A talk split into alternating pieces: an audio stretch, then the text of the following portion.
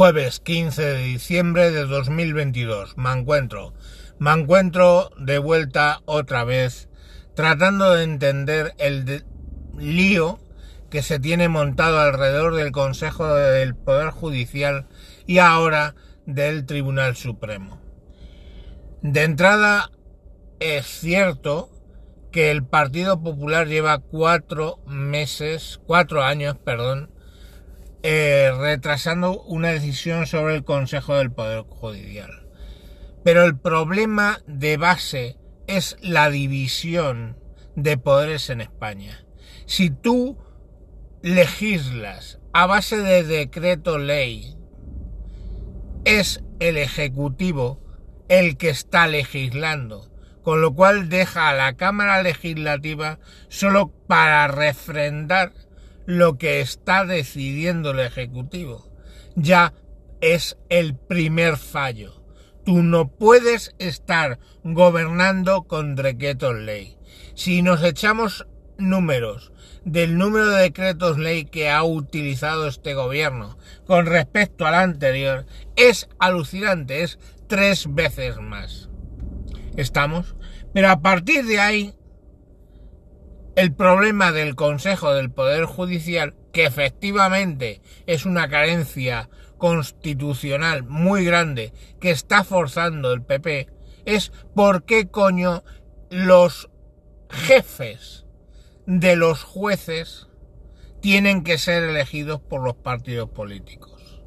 Digo yo que lo suyo sería que los jueces, que serán de lo que quieran, decidan cuál es, quién es su jefe. Y una vez decidido eso, sean los jueces los que decidan quién va al eh, constitucional.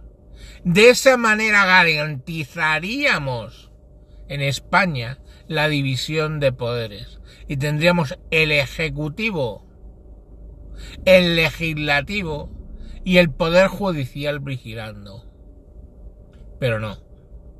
Aquí lo que tenemos es que votamos una vez cada cuatro años y de ahí sale todo. De ahí dimana el ejecutivo, el legislativo, votamos al legislativo, hay que entender. Pero de ahí sale el ejecutivo y sale el poder judicial. Y eso no puede ser si queremos una democracia con garantías. Es así. ¿Que hay otros países que funcionan igual? Bueno, y... Pero hay otros países que no funcionan igual. Y es así. Entonces, mientras los jefes de los jueces sean elegidos por el Parlamento y los jueces del Tribunal Constitucional sean elegidos por el Parlamento, seguiremos, obviamente, supeditando el Poder Judicial al Parlamento.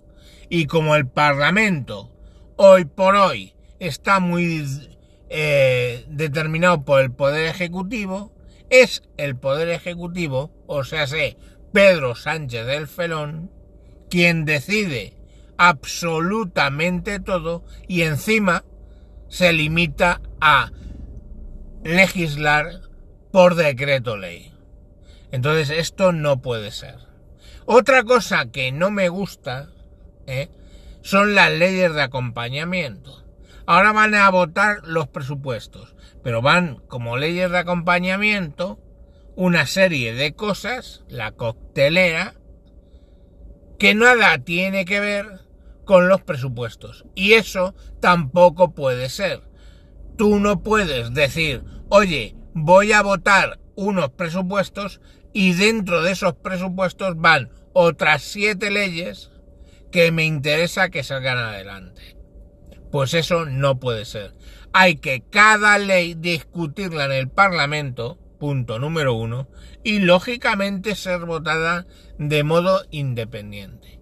Y si ya queremos que la democracia funcione realmente, fijémonos en el Congreso de los Estados Unidos, por ejemplo donde cada congresista es cierto que está adscrito a un partido ya sea el conservador o el Partido Demócrata, pero es libre de votar lo que le salga de los cojones.